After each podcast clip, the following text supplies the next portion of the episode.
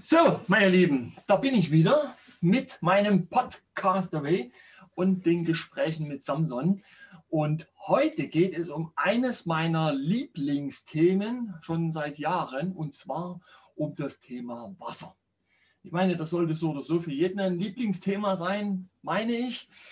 Und heute geht es speziell um eine Möglichkeit, Wasser zu energetisieren. Ein sehr spannendes Thema um die physikalische Energetisierung von Wasser. Und dazu habe ich mir einen Gesprächspartner, einen Gesprächsgast eingeladen, an dem man eigentlich, wenn man sich mit Wasser beschäftigt, gar nicht wirklich mehr vorbeikommt. Und zwar ist das der Friedrich Hacheney. Und er steht auch schon vor der Tür. Und ich lasse ihn jetzt mal rein hier. Und dann unterhalten wir uns mal über Wasser. So, jetzt müsste er eigentlich schon gleich da sein. Und da kommt er auch schon. Hallo Herr Harenay, ich grüße Sie. Schön, Sie zu sehen. Sie können mich hören, können Sie mich sehen? Okay. So, können Sie mich jetzt hören? Ich kann Sie hören, ich kann Sie sehen, alles wunderbar. Tageslicht, schön hell. Passt auch von der, von der auch vom Ausschnitt her, ne? Ja, alles, alles prima, ganz wunderbar. Okay.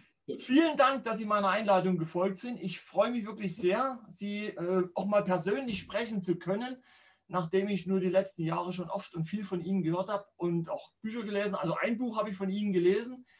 Äh, wie viele Bücher haben Sie insgesamt geschrieben? Also Leider nur zwei.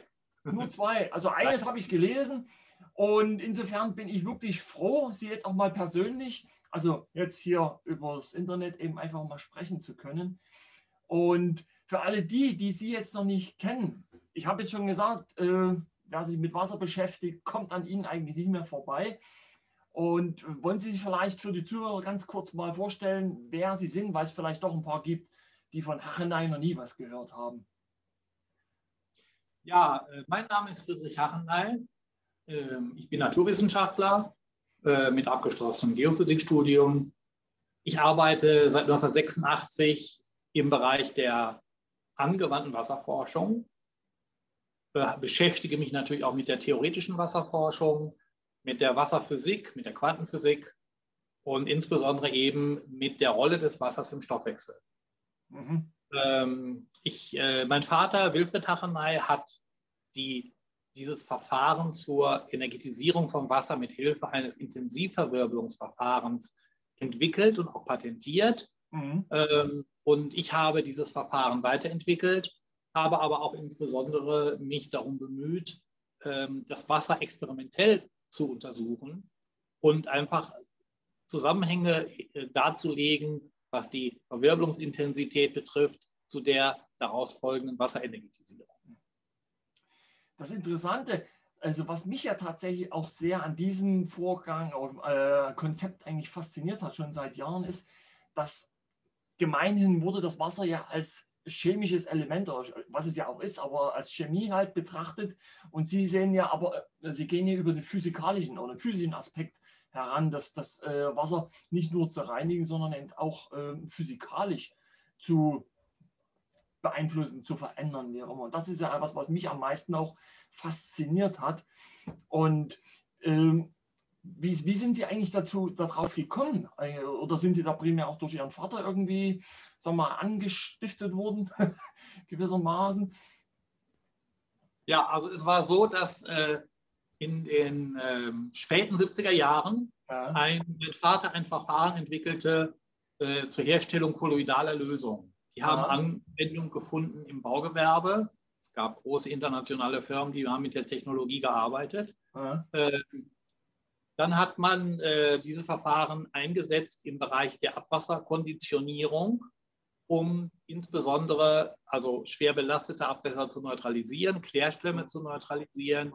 Äh, es war schon ein Verfahren, wo schon eine Verwirbelung eine Rolle spielte. Es war allerdings ein sogenannter Monowirbel. Also es war ein, äh, ein einfacher Wirbel, mhm. der entsprechend intensiv dann eben für diese Herstellung dieser kolloidalen Lösung gesorgt hat. Mhm. Ähm, dann ist man, dann ist damals mein Vater 1986 ähm, hat das Ganze weiterentwickelt und hat daraus einen Doppelwirbel gemacht, mhm. speziell jetzt zur Energetisierung von Wasser.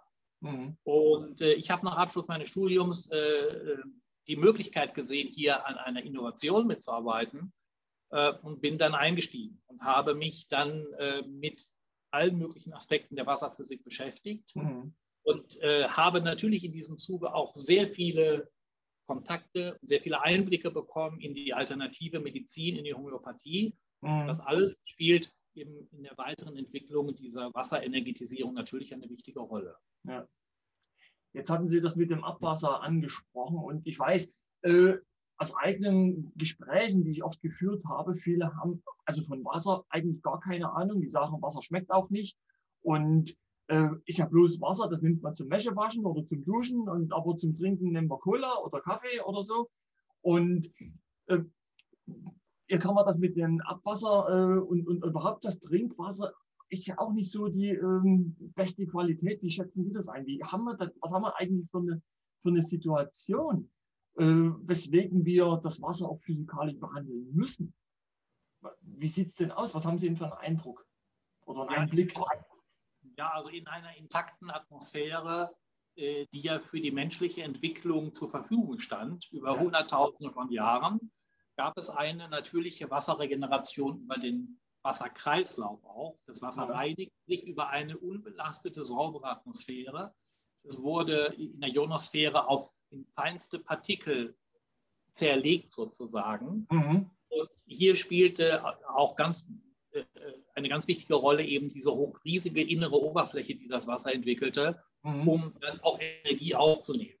Dieses Wasser ähm, hat dann im, äh, im Bereich als der menschlichen äh, Siedlung oder auch der frühmenschlichen Existenzen eben für die Grundlage gesorgt, für die Lebensgrundlage überhaupt als Trinkwasser.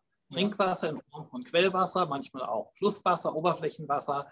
In jedem Fall ein Wasser, welches bis zu 10 Milligramm Sauerstoff enthalten hat ja. und äh, grundsätzlich unbelastet war und energiereich.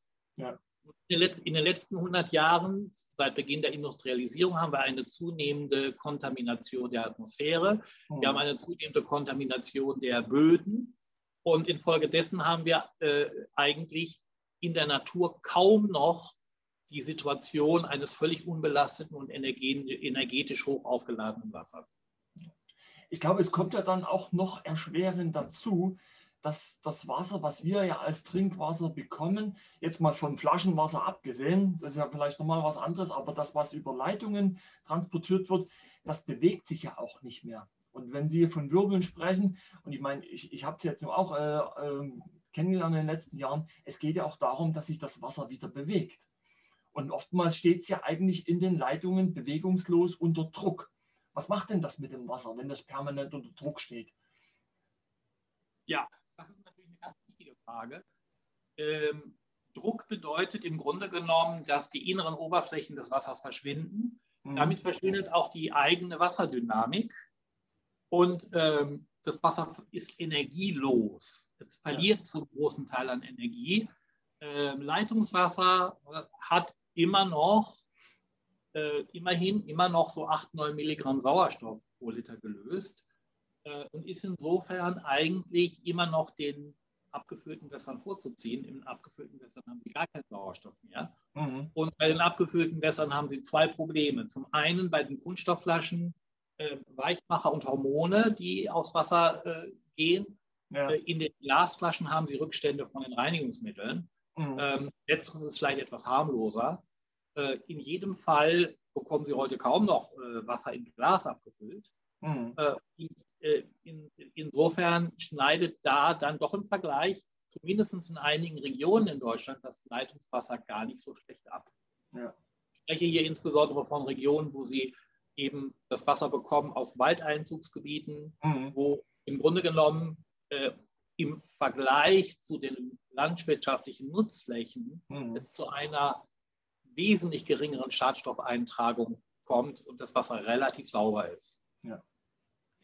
Die, die Problematik ist ja auch eben mit dem, äh, weil wir das jetzt mit den Wirbeln schon angesprochen hatten und der Bewegung, äh, wenn wir jetzt so ein äh, lebloses Wasser zu uns nehmen, ähm, es ist ja, sollte ja eigentlich, oder anders, es sollte ja eigentlich ein Lebensmittel sein.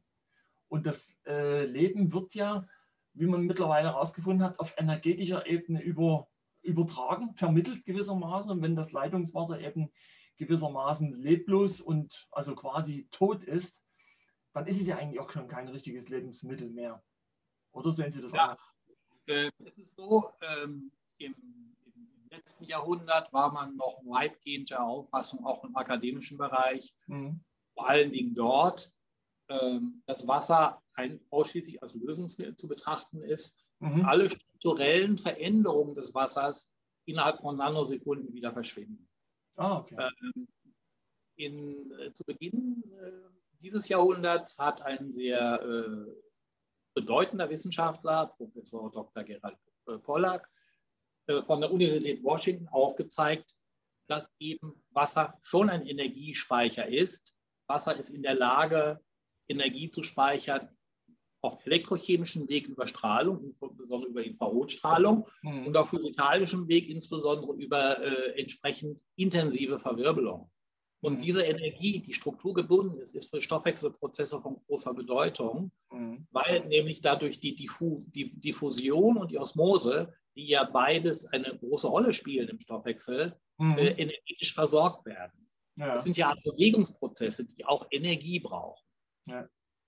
Und ähm, man kann eben hier auch sehen, wenn man Wasser energetisiert, äh, dann kann man auch feststellen, dass einfach zu beobachtende Wachstumsprozesse schneller verlaufen, mhm. als wenn man unbehandeltes oder nicht energetisiertes Wasser dazu nimmt. Wir arbeiten natürlich immer mit der Referenz, ja. das heißt mit ganz normalen Ausgangswasser, äh, mhm. äh, was nicht behandelt ist. Und dann machen wir, dann setzen wir eine Energetisierung an und machen damit entsprechende Proben, mhm. können dann die Proben vergleichen und können dann auch sehen, was bringt die Energetisierung in Stoffwechselprozessen eigentlich ja. tatsächlich.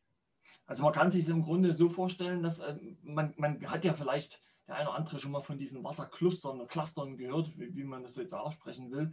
Und wenn die jetzt durch einen Wirbel im Grunde physikalisch aufgerieben werden, so kann man sich ja vielleicht vorstellen, durch diese extremen Bewegungen in dem Wirbel, beziehungsweise Doppelwirbel bei ihnen, dann äh, sind ja die ganzen äh, Wasserstoffbrückenbindungen, die sind ja für eine kurze Zeit wenigstens zerrissen und dann hat das Wasser ja eine, eine Größe, stelle ich mir vor, die dann im Grunde auch besser in die Zellen, in die Körperzellen hinein und hinausgehen kann, um dort zum Beispiel auch den Stoffwechsel zu beschleunigen. Ist das, ist das Bild in etwa äh, stimmig, oder?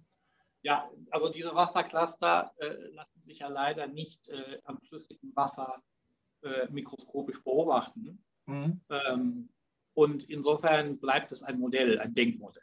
Ja. Wir, äh, man kann es ganz allgemein formulieren. Wasser mit einer großen inneren Oberfläche hat automatisch mehr Dynamik, mhm. weil die Oberflächen ja dann auch wie Oszillatoren wirken. Ja. Und diese Dynamik führt dazu, dass dieses Wasser äh, aktiver ist in physikalischen Hydratationsprozessen, also in den physikalischen Lösungsprozessen. Mhm. Wasser ist also daher in der Lage, äh, wenn es eine größere Oberflächenstruktur hat, mehr Stoffe, in dem Fall Stoffwechselschlacken und Schadstoffe auszuschwemmen, mhm. beziehungsweise es ist auch zellgängiger. Das heißt, es hat eine intensivere osmotische Aktivität, mhm. kann aufgrund dieser höheren osmotischen Aktivität eben sowohl den Nährstofftransport besser bewerkstelligen als auch die Entgiftung. Also gerade im Fall von äh, besserer Lösungsfähigkeit, äh, es, es, geht ja dann nicht bloß darum, Schlacke und, und Abfallstoffe äh, zu lösen und abzutransportieren, sondern ja auch darum, äh, Mineralstoffe zum Beispiel besser zu lösen und in die Zellen hineinzubringen.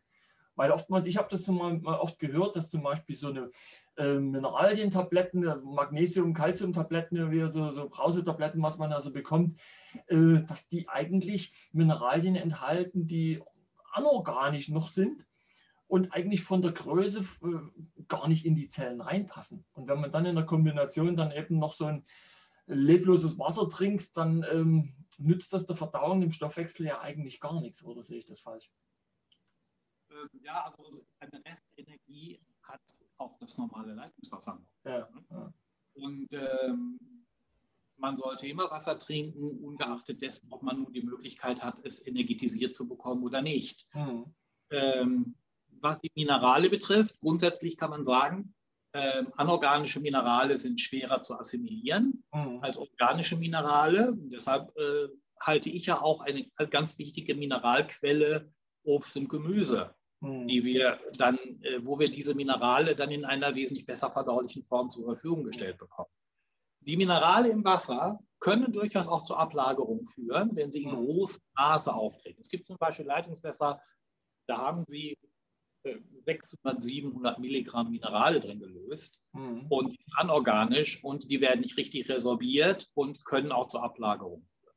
Mhm. Ähm, sie können allerdings durch die Energetisierung des Wassers diese Minerale kolloidal umwandeln. Mhm. Dadurch werden diese Minerale besser resorbierbar vom Körper und besser wieder ausleitbar, wenn sie im Überschuss vorhanden sind. Mhm. Da ist auf jeden Fall der intensive Verwirbelungsprozess äh, eine große Hilfe. Mhm. Ähm, grundsätzlich schließe ich mich aber der herrschenden Meinung an, ähm, dass ein gutes Trinkwasser möglichst mineralarm sein sollte. Ich spreche jetzt nicht von destilliertem Wasser oder Umkehrosmosewasser, mhm. sondern von einem natürlichen Wasser, beispielsweise aus einem Vulkanmassiv. Da hat man äh, da äh, Werte von der elektrischen Leitfähigkeit so um die 150 Mikrosiemens. 75 mhm. Milligramm Minerale sind da gelöst. Ähm, das ist ein sehr wohlschmeckendes und gleichzeitig mhm. auch ein sehr gutes Wasser, weil es eben auch aufgrund seiner geringen Mineralfracht hervorragend geeignet ist, Schlacken abzutransportieren. Mhm. Und ähm, eine gewisse Grundmineralisierung sollte aber immer vorhanden sein. Ich würde jetzt nicht empfehlen, völlig äh, mineralfreies Wasser zu mir zu nehmen. Mhm. Ihr Osmosewasser ist hochgradig druckgeschädigt. Mhm. Da haben wir äh, Wasser, was kaum noch eine eigene physikalische Dynamik hat. Ja. Und auch im destillierten Wasser äh, haben wir eine zu aggressive chemische Lösungsbereitschaft, mhm. die natürlich auch äh, problematisch ist. Und äh, man muss es allerdings individuell sehen. Es gibt sicherlich ja. Äh, Vergiftungssituationen oder Belastungssituationen, wo man sagen kann, man kann durchaus bei einem gewissen Zeitraum auch destilliertes Wasser trinken. Mhm. Aber grundsätzlich würde ich davon abraten. Ja. Aber das, äh, was Sie sagen, dass so äh, gering mineralisiertes Wasser zu trinken, das äh, läuft ja einigermaßen konform mit den Empfehlungen bei Heilwässern, dass man die nicht ständig halt äh, jeden Tag in Massen trinken soll. Ich erinnere mich zum Beispiel in, in der Nähe von äh, Fritzlar, ist das glaube ich, Fritzlar oder Fulda, in Bad Wildungen, irgendwie im Herzen Deutschlands. Ähm, da gibt es die wie nennt die sich Georg Victor Quelle ist das, glaube ähm, Und die ist, das ist die eisenreichste in ganz Europa. Da habe ich selber ein paar Mal ähm, Wasser auch geholt und da, sind, da findet man dann auch diese Ablagerung, was Sie gesagt haben. Das, das sind pro Liter sind 10 Milligramm Eisen in dem Wasser enthalten. Wenn man sich das abfüllt, dann ist es innerhalb von einer Viertelstunde ist die Flasche rot, zum Beispiel. Aber da heißt es auch, soll man nicht so oft trinken, also kurmäßig, dann kann man schon mal mineralienreicheres Wasser zu sich nehmen, was es dann so in verschiedenen Heilkurorten dann eben gibt. Aber jetzt haben wir ja noch einen Fall, äh, ich weiß, was Sie es auch gesagt haben, mit den äh, Schadstoffbelastungen, zum Beispiel, man, man hat, hört ja auch ständig, äh, Medikamentenrückstände. So. Die Verwirbelung selber, die ist ja da besonders gut geeignet, um auch nachdem die Medikamentenrückstände rausgefiltert sind, auch die verbliebenen Informationen zu löschen, oder? Äh, es ist so, dass wenn Sie jetzt äh, ein sehr schadstoffreiches Wasser haben, äh, ja. beispielsweise auch giftige Wässer mit, mit entsprechenden Informationen, mhm. dann können Sie dieses Wasser reinigen, Sie können es sogar destillieren, Sie können noch im Destillat diese Informationen nachweisen. Mhm. Und diese Informationen werden durch diese Intensivverwirbelung und Zerstäubung gelöscht. Hm. Dadurch wird das Wasser initialisiert und ist in der Lage, auch verstärkt Informationen aufzunehmen. Und deshalb sind ja, äh, ist ja dieses äh, nanodynamisierte Wasser, wie wir mhm. es nennen, äh, besonders gut geeignet, auch eine homöopathische Therapie zu begleiten. Mhm. Wir haben ein extrem hoch energetisiertes Wasser entwickelt, das sogenannte Hyperwasser. Ja. Äh, das wäre doch ein Thema, was man vielleicht äh, später nochmal in, in, einer separaten, in einem separaten Gespräch behandeln könnte. Ja. Dieses Wasser ist hochgradig destiniert auch für die Anwendung von Homöopathie oder überhaupt generell für die Informierung von Wasser, mhm. weil dieses Wasser eben eine hohe Informationsaffinität hat. Mhm. Wasser ist ja im Grunde nichts anderes als ein flüssiger Kristall. Ja? Und bei Kristallen wissen wir sie ja spätestens seit der Mikroelektronik, Computertechnik, dass Kristalle ja Informationen speichern. Ja. ja, beim Wasser ist diese genaue, der genaue Mechanismus der Energiespeicherung noch nicht entschlüsselt worden. Ah. Das liegt ganz einfach daran, äh, dass wir ähm, mit der Elektronenmikroskopie nicht flüssiges Wasser untersuchen können. Wir mhm. können nur, äh, was äh, möglich ist, man kann damit Eiskristalle untersuchen. Okay. Aber äh, wir haben aufgrund der physikalischen Notwendigkeiten beim Elektronenmikroskop nicht die Möglichkeit, jetzt die Wasserstruktur hm. sichtbar zu machen. Ähm, äh, man kann Wasser, äh, ja, man kann es als Flüssigkristall betrachten. Mhm. Man muss dabei aber bedenken, äh, diese Cluster, die sich bilden oder die Molekularstrukturen, die sich im Wasser bilden, mhm. Äh, haben eine sehr hohe Volabilität. Das heißt, sie verändern sich ständig im Nanosekundenrhythmus. Ja, ja. Ein Bereich, was sich unserer Wahrnehmung eigentlich äh, nicht mehr erschließt. Ja. Äh, das bedeutet, Wasser grundsätzlich hat eine Tendenz dazu, Cluster zu bilden. Das liegt an den äh, schwachen Wasserstoffbrückenbindungen, mhm. den Wassermolekülen. Die sind so schwach, dass sie eben so, sich sofort wieder trennen. Mhm. Und mit zunehmender Temperatur des Wassers äh, werden diese, diese Molekülkonfigurationen auch immer kleiner. Mhm. So, jetzt waren wir kurz unterbrochen, aber jetzt sind wir wieder da. Was ich jetzt gerade für einen Gedanken hatte, und zwar, äh, es hat ja, weiß ich, ist jetzt 20 Jahre her oder schon ein bisschen länger, da hat ja dieser Masaru Emoto für ja, ein bisschen Aufsehen gesorgt mit seinen Wasserkristallen. Und seitdem habe ich so einen Trend beobachtet, wo viele Leute, äh, immer mehr Leute, ihr Wasser selber energetisieren wollen, indem sie einfach Leitungswasser abfüllen und dann Kristalle reinlegen in die Glaskaraffe oder dergleichen. Und insofern ist doch für alle die, die das jetzt machen wollen, die ihr Wasser selber also informieren wollen, vielmehr, nicht energetisieren, sondern informieren wollen, auch mit Aufklebern aufs Wasser, mit äh, Schriftzug Liebe oder äh, Herz oder dergleichen, für die ist das doch dann insbesondere interessant, das Wasser vorher zu verwirbeln, um die alten Informationen zu löschen. Selbstverständlich. Ähm, wir haben ja selbst auch mit äh, Untersuchungen nach Emoto gearbeitet. Wir haben auch sehr viele sehr schön interessante Fotos. Ja. Ähm, Sie können ja mal schauen. Im, äh, im Internet gibt es inzwischen auch ein Video, eine Kurzzusammenfassung über die Entwicklung der Aachener Technologie und den Ergebnissen. Mhm. Ja, also die äh, gesteigerte Energie des nanodynamisierten Wassers eignet sich in der Tat dazu, auch dieses Wasser wieder zu informieren. Und es ist ja auch der richtige Weg, denke ich, dass man eben persönlich dieses Wasser informiert. Mhm. Äh, Emoto hat ja kein Verfahren aufgezeigt zur Energetisierung von Wasser, sondern er hat ein er hat gezeigt, dass Wasser empfänglich ist für diese Informationen. Ja, genau. Und ähm, diese äh, Informationen, die können wir natürlich dann auch dem Wasser aufprägen, bevor wir es zu uns nehmen. Mhm. Das macht durchaus Sinn. Ja. Ich meine, wenn, wenn wir jetzt einfach mal den Vergleich hernehmen, wenn wir jetzt äh, einen Computer haben und irgendwelche Daten speichern wollen oder auf dem USB-Stick, dann machen wir den ja auch erstmal leer, bevor wir mhm. was Neues äh, draufpacken, zum Beispiel an Informationen. Beispiel, ja, sicher. Ja. Mhm. Was ich selber auch noch sehr interessant finde, ist, äh, und das habe ich selbst sogar äh, getestet, voriges Jahr live, als ich in Kairo war, eine Zeit lang, ähm, dass durch diese intensive Verwirbelung auch ähm, Chlor insbesondere zum Beispiel ausgegast wird. Und da hatte ich selber, ich hatte bloß einen kleineren Verwirbler, äh, den es auch der gar nicht mehr hergestellt wird, äh, von einem Münchner Unternehmen war da, glaube ich, von Vita Vortex. Ich weiß nicht, ob Sie von denen schon mal gehört haben. Das ist nur eine klitzekleine Doppelwirbelkammer, die man auf dem Wasserhahn aufschraubt. Und die allein hatte schon bewirkt, dass wir haben dann auch Messungen unternommen, vorher und nachher, dass ein großer Teil vom Chlor ausgegast wird. Wie, wie, was haben Sie da für Erfahrungen gemacht? Ähm, wir haben die gleichen Erfahrungen gemacht. In der Tat bis zu einem bestimmten Punkt kann man Chlor auch entfernen mit dieser Methode. Ähm, es empfiehlt sich aber bei stark geklortem Wasser grundsätzlich den, die Vorschaltung eines Aktivkohlefilters. Ja. Hm, weil da bekommt man relativ zuverlässig diese, ähm, das Chlor raus und viele andere Stoffe übrigens auch. ja. die man nicht im Wasser haben möchte.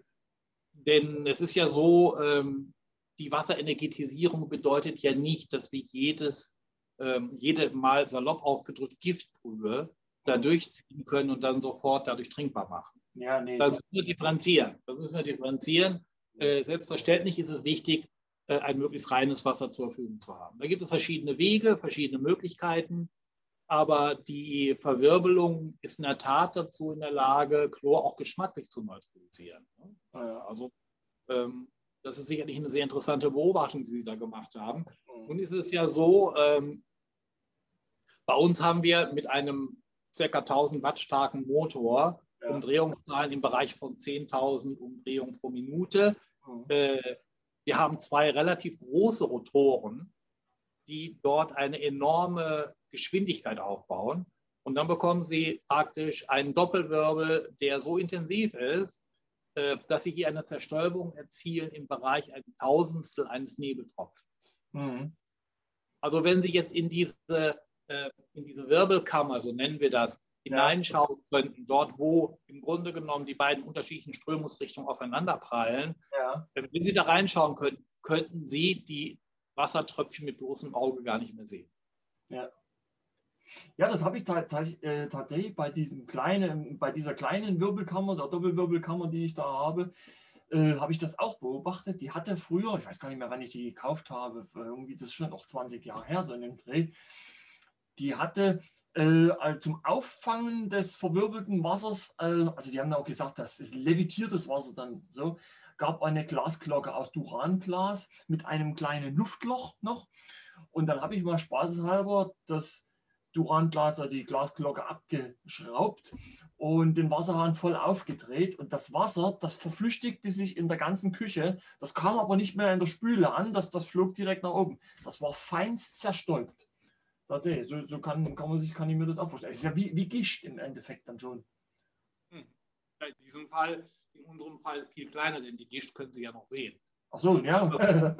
Äh, äh, viel, viel feiner. Also ein Nebeltropfen ist ja schon so fein, dass er eine gewisse Zeit tatsächlich in Schwebe bleibt. Ja. Ähm, äh, und ähm, bei diesem bis in den Nanometerbereich erzielten ja. Zerstäubung sind die eben die äh, Tröpfchen noch kleiner. Und das führt dazu, dass wir eben auch solche äh, sogenannten Nanocavities, also ganz fein verteilte Hohlräume im Wasser anreichern. Mhm. Ähm, dadurch erreichen wir eben diese riesige innere Oberfläche und die entsprechende Energetisierung. Ja.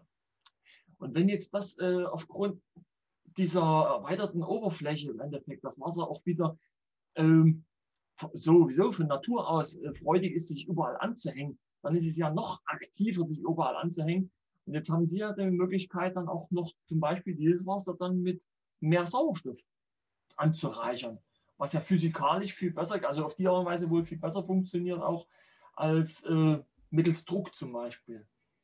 Ja, Sie haben bei Druck angereichertem Wasser in der Tat eine äh, stärkere freie Radikalenbildung. Also Sie haben einen aggressiveren Sauerstoff. Ja. Ähm, wenn Sie ohne Druck anreichern, äh, dann haben Sie einen sehr stoffwechselfreundlichen Sauerstoff, der äh, durchaus den Sauerstoffdefizit, den wir im Magen-Darm-Bereich haben, kompensieren kann. Mhm. Wir können insbesondere die aeroben Bakterien im Darmbereich unterstützen. Wir stimulieren durch diesen zusätzlichen Sauerstoff eben Bauchspeicheldrüse und Leber, hm, die dann ihre Entgiftungsleistung teilweise auch verdoppeln. Mhm. Und äh, es ist in der Tat so, dass äh, diese zusätzliche Menge an Sauerstoff auch gerade für Sportler interessant ist, die mhm. natürlich dann kürzere Regenerationsphasen haben, weil sie einfach mehr Sauerstoff im Körper zur Verfügung haben. Ja. Ich glaube, das mit dem Sauerstoff wird ähm, von Fachkreisen oder in Fachkreisen schon hochgehalten, hochgeschätzt, aber in der breiten Masse wird es eigentlich unterschätzt. Äh, aber wenn man sich das mal genau anschaut, wir haben ja nur auch wahrscheinlich nur auch gerade in der aktuellen Zeit ein Sauerstoffdefizit alleine durch die Masken. Und wir atmen ja äh, tendenziell eher falsch ne? und nehmen dadurch ja auch weniger Sauerstoff auf. Und wenn ich zum Beispiel an die Stadtmenschen denke, äh, die den ganzen Tag eigentlich Abgase einatmen, obwohl es ja auch schon besser geworden ist. Ne? Aber wir haben ja so oder so ein Defizit. Und wenn wir es auf die Art und Weise dann kompensieren können, ist ja eigentlich ein gefundenes Fressen, will ich mal sagen. Ne? Ich glaube, es ist sehr wichtig, dass wir daran denken. Mhm. Ähm, es gibt ja Menschen, die heutzutage den ganzen Tag über äh, auch noch Masken tragen, die die Atmung äußerst intensiv behindern. Ja. Ja. Ähm, das bedeutet, dass äh, die Sauerstoffversorgung äh, sicherlich deutlich darunter leidet. Man mhm. hat sogar teilweise zu hohe äh, CO2-Werte im Blut, das ja. heißt eine Überwachung des Blutes. Und hier, um da entgegenzuwirken, wäre da das intensive Trinken von Sauerstoffwasser sicherlich eine Möglichkeit, diese Probleme zu kompensieren. Ja. Hinzu kommt natürlich auch kommt noch zwei weitere Aspekte, die für die Sauerstoffanreicherung sprechen. Zum einen die, das sogenannte hexagonale Wasser nach Pollack, mhm. was wir in unserem Stoffwechsel ja bilden an den Grenzflächen. Okay. Okay. Was ja so wichtig ist, weil es eben ein hochreines Wasser ist. Ähm, dieses Wasser hat einen Sauerstoffüberschuss. Das heißt, wenn ich also das Wasser mit Sauerstoff anreiche, dann bildet sich mehr hexagonales Wasser in unserem Körper. Mhm. Der andere wichtige Aspekt, ähm, den der Sauerstoff hat, ist natürlich, dass äh, der Körper teilweise auch äh, Bakterien und Viren abwehrt, abwehrt durch Oxidation, also durch verstärkten Sauerstoffaktivierung sozusagen. Ja. Und äh, da ist, auch da ist ein Sauerstoffüberschuss im Trinkwasser von, von großer Hilfe. Mhm. Und ich würde auch hier empfehlen, äh, gerade auch im Zusammenhang mit der aktuellen Situation, äh, vermehrt dieses Sauerstoffwasser zu mir zu nehmen. Ja. Es hat noch einen weiteren Aspekt. Sauerstoffwasser hilft auch, Thrombosen zu vermeiden. Also es hat einen äh, blutverflüssigenderen Effekt, dadurch, dass die zusätzliche Menge Sauerstoff, die ins Blut kommt, mhm. das flüssiger macht. Ja. Ich meine, gut, wir wissen es ja alle, äh, auch wenn ich es aus der Schule oder so vom Hören sagen, dass wir auch Sauerstoff im Gehirn brauchen, um ja, für, für unsere Intelligenz, um besser denken zu können und nicht bloß Wasser. Also insofern ist ein Riesenvorteil. Wie, wie setzen Sie das oder wie kann man das jetzt eigentlich dann zu Hause äh, sich konkret vorstellen? Ich meine, wenn man auf Ihre Webseite geht, dann sieht man die Geräte. Wie, wie groß kann man sich das, muss man sich das vorstellen, dass das halt für, ein, für eine einfache Küche zum Beispiel, äh, das ist ja nur, wird ja kein Meter großes Gerät sein. Äh, wie, in welchen Dimensionen muss man sich das vorstellen? Die genaue Maße habe ich jetzt leider nicht im Kopf. Ja. Äh, können Sie aber äh, erfahren. Äh, in jedem Fall passt das Gerät eigentlich in jede Küche. Ja. Äh, Sie schließen das Gerät an den normalen Stromkreislauf an über ja. die Steckdose. Äh, Sie können das Gerät befüllen per Hand. Sie können aber auch eine Automatisierung mit dazu nehmen. Okay. Nur noch per Knopfdruck befüllt sich das Gerät, startet das Gerät, macht die Wasserbehandlung im Bereich von 110 Sekunden ungefähr. Okay. Danach ist das Wasser fertig und Sie können es dem Gerät entnehmen. Okay. Und äh, Wasser sollte grundsätzlich möglichst in Glasbehältern gelagert werden. Ja. Können dieses Wasser mindestens eine Woche bis zu 14 Tage aufheben. Ja. Beim Sauerstoffwasser empfehle ich allerdings das Abfüllen in Portionen. Mhm. Beispielsweise Halbliter Portionen oder noch kleiner oder 0,3 mhm. Liter Portionen. Portionen, die Sie innerhalb einer Stunde trinken. Ja. Denn in dem Moment, wo Sie, äh, nehmen wir mal an, Sie füllen das Sauerstoffwasser jetzt in einen 5-Liter-Behälter, ja. und Sie entnehmen äh, äh, nach Bedarf das Wasser, dann bildet sich natürlich in diesem 5-Liter-Behälter eine, äh, eine Luftzone. Ja. Und da kann der Sauerstoff aus dem Wasser dann rein diffundieren. Das ist natürlich nicht erwünscht. Also das Wasser hält seinen Sauerstoff wochenlang. Es ist allerdings so, dass der Sauerstoff auch aerobes Bakterienwachstum fördert. Mhm. Aus diesem Grunde empfehle ich den Verzehr von frisch hergestelltem Sauerstoffwasser innerhalb von drei, vier Tagen. Mhm. Beim normalen Wasser, wenn Sie normales Wasser so ohne Sauerstoffanreicherung energetisieren, können Sie bis zu zwei Wochen das Wasser aufnehmen. Ah ja. Jetzt haben Sie kurz erwähnt, äh, dass es 110 Sekunden braucht. Das ist, äh, ich, ich habe nämlich im Vorfeld schon überlegt, wie lange muss man das dann verwirbeln. Jetzt hatten Sie, haben Sie die Antwort im Endeffekt schon vorweggenommen. Ähm, das ist wahrscheinlich vermutlich mal die, die ideale Zeit, die Sie durch Versuche und Irrtum, durch äh, lange Testreihen im Endeffekt äh, gewissermaßen eruiert haben, oder? Wo es dann die beste, beste Qualität dann hat, oder? Genau. Wir haben, äh, das muss man natürlich für jedes Gerät neu machen. Ne? Mhm. Wenn Sie also ein neues Gerät entwickeln, müssen Sie äh, im Grunde genommen diese Tests durchführen. Wir haben mehrere Testverfahren am Start. Ein Testverfahren, welches direkt die Verwirbelungsintensität misst. Mhm. Äh, das hilft uns insbesondere die Drehzahl genau einzujustieren. Denn die Drehzahl äh, hat bestimmte optimale Bereiche, mhm. wo wir ein Optimum haben an äh, Verwirbelungsintensität, gleichzeitig aber ein Minimum an, äh, an Geräuschentwicklung und an Temperaturerhöhung. Mhm. Und das sind sozusagen die optimalen Punkte, die finden wir über entsprechende Forschungsreihen, Testreihen. Mhm. Äh, wenn wir jetzt an die Laufzeit gehen, die Laufzeit äh, ist, äh, da gibt es auch ideale Werte. Viel hilft nicht immer viel, also aber ab einem bestimmten Punkt ja. Äh, bringt es einfach nichts mehr. Ja. Und dann nehmen wir einfach biophysikalische Tests, um zu sehen, äh, wie, wie, wo haben wir das Optimum. Und das haben wir tatsächlich bei diesem Gerät auch gemacht. Mhm. Äh, da haben wir herausgefunden, dass wir eben in diesem Bereich 110 Sekunden eine optimale Laufzeit haben. Also kann man sich auch vorstellen, wenn man jetzt das Gerät hat, wenn ich jetzt zum Beispiel bei mir in der Küche hinstelle und jetzt das manuell befülle, äh, ich habe gelesen, irgendwie um die drei Liter Wasser passen rein ja. und dann drücke ich im Grunde einen Knopf und dann Automatismus nach 110 Sekunden schaltet es von alleine ab und ich kann es abfüllen. Genau. So ist es. Ja. Also muss ich mir auch keine Gedanken weitermachen, irgendwie auf die Stoppuhr gucken und alles. Nein, nein, nein. Das braucht man. Habe ich innerhalb von. Nur wir, das müssen wir nur in der Forschung machen, wenn wir, ja. äh, wenn wir jetzt natürlich verschiedene Laufzeiten testen. Äh, dann, nehmen wir das zu, dann nehmen wir das zur Hilfe. Aber normalerweise brauchen Sie äh, nur einmal den Knopf drücken und dann ja. läuft das Gerät und schaltet sich dann auch wieder ab. Und mit dem Sauerstoff, wie verfahren wir mit dem Sauerstoff? Muss man, wie kann man sich das jetzt, wie kann sich das der Zuhörer vorstellen? Muss man sich dann jetzt hier Sauerstoffflaschen, medizinischen Sauerstoff oder was äh, kaufen, Flaschen dann hinstellen und wieder zum Austauschen bringen? Oder was gibt es da für Möglichkeiten? Ja, äh, früher haben wir in der Tat mit diesen Sauerstoffflaschen gearbeitet. Es ist nicht so ganz einfach, das Nachfüllen.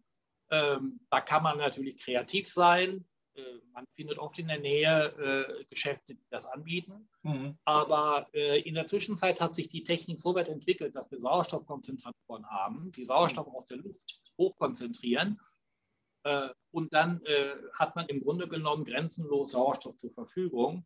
Der Sauerstoff wird einfach in die Maschine eingeleitet, mhm. sodass in der Maschine eine reine Sauerstoffatmosphäre herrscht das Wasser zieht sich aus dieser Sauerstoffatmosphäre das Wasser, den Sauerstoff sozusagen in die Struktur hinein. Ah, okay. Und ja, dadurch ist der Sauerstoff auch relativ stabil im Wasser gelöst. Und ähm, es ist einfach so, man, man hat einmal eine Anschaffung im Bereich von ca. 200, 300 Euro. Mhm. Äh, und dann hat man aber sein Leben lang unbegrenzt Sauerstoff zu ja. ja, das ist ja vielleicht auch so äh, ganz interessant. Man, ich, also ich bin als Kind mit dem Thema Sauerstoff schon mal in Kontakt geraten, in Berührung gekommen, also jetzt vom Hören bloß, über den Professor Manfred von Ardenne.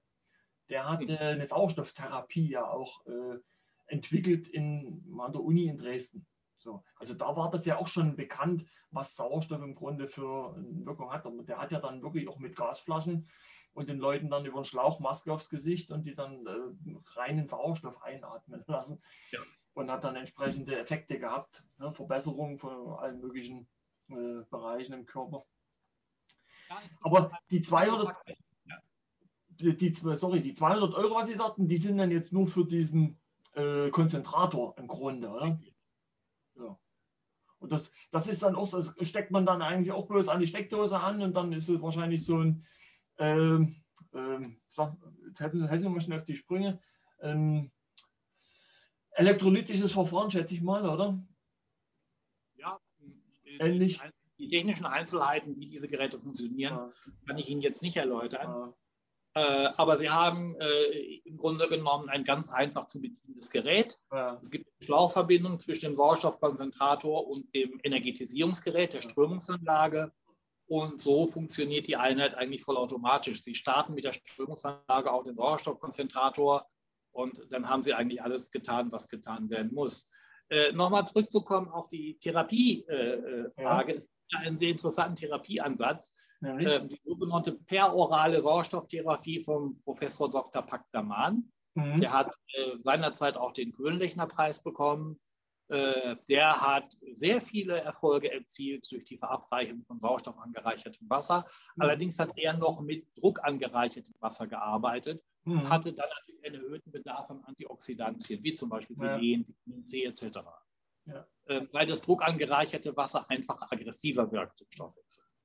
Bei dem druckangereicherten Wasser habe ich mal gelesen, äh, dass da das Sauerstoff auch viel schneller wieder entweicht, weil er nicht, nicht so stabil gebunden ist. So ist es. Ja? Also hat man ja im Grunde, ähm, im, im, im, Einzelhandel gibt es ja so O2-Fitnesswasser in der Plastikflasche. Ne? Wo, ich, wo ich immer sage, eigentlich ist es doppelt Quatsch. Einerseits ist eine Plastikflasche, durch die der Sauerstoff eh wieder verschwindet, ziemlich schnell. Dann ist ja äh, durch den Druck eigentlich nur minimal Sauerstoff reingebracht worden. Und wenn es zum, zum Verkauf kommt, ist ja eigentlich das einzige O2, was noch dran ist, ist eigentlich der Schriftzug auf dem Etikett. Im ist ja eigentlich dann schon fast nichts mehr drin, oder? Ja, also ich würde jetzt nicht ausschließen, also dass es nicht, dass es etwas bringt. Das kann schon ein bisschen was ja. bringen. Ja. Und wenn man jetzt keine Möglichkeit hat, anders irgendwie an Sauerstoff dran zu kommen, sollte man es ruhig mal ausprobieren. Mhm. Ja? Äh, ja, klar, logisch. Also äh, es ist natürlich meistens auch mit irgendwelchen Aromastoffen äh, und Konservierungsstoffen belastet. Mhm. Äh, ist, äh, so. so. jetzt sind wir gleich nochmal unterbrochen worden, aber da sind wir wieder. Herr Renay, ich habe vor Jahren mal äh, gelesen, ich habe es tatsächlich jetzt selbst nicht so erfahren, aber ich habe mal gelesen, dass ein Mehr an Sauerstoff im Wasser auch eine Art Muntermacher oder Wachmacher sein soll oder beziehungsweise auch bei der Beschleunigung der Verdauung oder des Stoffwechsels, wenn man dann mal was äh, über den Durst trinkt, dass das dann äh, viel noch schneller ins Blut geht. Haben Sie da irgendwelche Erfahrungen gemacht? Es gibt, es gibt Erfahrungen mit dem Sauerstoffwasser seit 1997. Ja. Ähm, da haben wir natürlich eine ganze Reihe von Erfahrungen gesammelt. Eine davon ist sicherlich, dass äh, es ein Muntermacher ist, also es wirkt anregend es regt auch das Immunsystem an. Ah, okay. Und es ist, und es ist auch ein gewisser Wachmacher-Effekt durchaus da, ähm, der natürlich individuell unterschiedlich ist. Ne? Also mhm. es gibt durchaus äh, Menschen, bei denen würde ich vorschlagen, nach 17 Uhr das nicht mehr zu trinken. Mhm. Ähm, ähnlich ist es ja, wenn Sie Kaffee oder schwarzen Tee trinken, gibt es eben Menschen, die das gut vertragen, auch später und danach schlafen können, andere eben nicht. Mhm. Ähm, in der Tat fördert äh, beschleunigtes Wasserentgiftungsprozesse. Wir haben einen Test gemacht mhm. äh, mit, äh, mit, Alkohol und haben so festgestellt, dass der Alkoholabbau sich zeitlich verdoppelt. Also doppelt so schnell stattfindet wie, äh, ohne, wie ohne oder mit normalem Leitungswasser. Das ist aber erstaunlich. Das ist schon ganz ordentlich, ja. Das äh, sollte jetzt nicht unbedingt äh, ähm, hier den Alkoholkonsum fördern, diese Aussage. äh, es ist einfach nur ein Parameter, ein Hinweis darauf, dass mhm. grundsätzlich die Entgiftung besser funktioniert. Denn viele Menschen haben ja ein bisschen Probleme mit der Leber in Richtung Fettleber etc. Ja. Ähm, und wenn die Leber angeregt wird durch das zusätzliche Sauerstoff äh, mhm. dann ist das sicherlich auch eine Hilfe für die Entgiftung ja. und für das Wohlbefinden. Ja. ja, auf jeden Fall. Ich meine, ein zentraler, äh, zentraler Aspekt, den Sie ja nur gerade auch angesprochen haben, oder gerade ganz aktuell eigentlich ja, die Verbesserung des Immunsystems. Weil äh, gerade mit dem Virus oder kein Virus, weiß ich es nicht, äh, was halt aktuell halt überall vorhanden ist. Da können wir uns ja am besten eigentlich, schätze ich mal, auch mit einem stärkeren Immunsystem schützen, statt nur mit einer Maske. Ne? Ja, also ich habe äh, seit über zehn Jahren keine äh, fiebrige Erkältung mehr erlebt. Mhm. Ähm, es geht, es ist ja, es geht ja ähm, nicht nur um dieses eine, äh, diesen einen Viruserreger, der zurzeit eben äh, die Berichterstattung beherrscht. Ja. Wir haben ja eine Vielzahl von Bakterien und Viren. Mhm. Äh, und es ist ja nicht gerade ungefährlicher geworden, weil wir bedenken, dass wir ja äh, viele Viren inzwischen haben und viele Bakterien vor allen Dingen haben, die antibiotikaresistent sind. Wir hm. haben ein Übermaß an Antibiotika-Nutzung in der Tiermast insbesondere. Ja. Äh, das führt natürlich dazu, dass wir zum Beispiel in allen ähm, Oberflächengewässern in Niedersachsen äh, äh, multiresistente Keime nachweisen können. Ja, okay. Und äh, vor diesem Hintergrund äh, ist es gerade wichtig, das Immunsystem zu optimieren hm. Und da leistet der Sauerstoff, das Sauerstoffwasser sicherlich einen wichtigen Beitrag oder überhaupt das energetisierte Wasser. Ja. Äh, das äh, ist natürlich jetzt nicht unbedingt ausreichend. Das muss jeder für sich selber individuell bestimmen. Es gibt viele Möglichkeiten. Es gibt essentielle Vitamine. So, gut, jetzt waren wir wieder rausgeschmissen aus dem Internet, aber da sind wir wieder. Ähm, wir haben ja im Grunde, wir, wir, können ja im Grunde fast ein bisschen zum Ende finden jetzt. Wir haben das alles ganz wunderbar jetzt auch schon herauskristallisiert, warum überhaupt äh, Wasserenergetisierung beziehungsweise konkret die Verwirbelung des Wassers, wofür es gut ist. Also wir haben herausgefunden, dass wir damit auf jeden Fall die Leistungsfähigkeit steigern können. Wir können unseren Giftstoffwechsel, also Stoffwechsel verbessern. Wir können unser Immunsystem stabilisieren. Und ähm, was wir jetzt nicht besprochen haben, aber wovon ich jetzt eigentlich, äh, was ich vermute, es wirkt wahrscheinlich sogar noch äh, positiv auf Pflanzen. Wahrscheinlich. Natürlich. Und was wir jetzt aber überhaupt noch nicht angesprochen haben, wie sind sie im Grunde zu finden? Für alle diejenigen, die jetzt tatsächlich sagen, ja, ja, äh, interessant, hätte ich gerne. Wie sind sie zu finden? Ja, ähm, sie, ich habe einen YouTube-Kanal, äh, Wasser und Energie heißt der Kanal. Okay. Äh, jeweils Bindestriche dazwischen. Da finden Sie das neueste Video, was ich zum Thema Trinkwasser ähm, und zum Thema Energetisierung aufgenommen habe. Ja. Ähm, Sie finden Informationen, Veröffentlichungen, PDFs, äh, aber auch Produkte, Hinweise und so weiter auf der mhm. Seite ähm, hachenei-water.com. Ja, das können wir alles dann auch unter dem Video bzw. im Podcast entsprechend verlinken. Das sieht dann auch, dass keiner großartig rumsuchen muss, äh, dann, dass man dann mhm. gleich zu Ihnen kommt im Endeffekt. Und sonst eventuell irgendwie bei Facebook oder äh, was ist noch alle? Äh, Instagram zum Beispiel. Ja, bei Facebook, bei Facebook gibt es die Hachener Water-Seite auch. Ja. Äh, und äh, ich äh, habe als Physiker jetzt auch ein neues Facebook-Profil. Das muss ich nur abschließen. Das steht in Kürze auch im Netz. Mhm. Und ähm, Sie können mich eben auch per E-Mail erreichen, ja. wenn Sie Fragen zu dem Thema haben. Und Ihre beiden Bücher haben wir jetzt gar nicht nochmal angesprochen. Die sind äh, vermutlich auch bei Amazon erhältlich oder gibt es die? Ja. ja.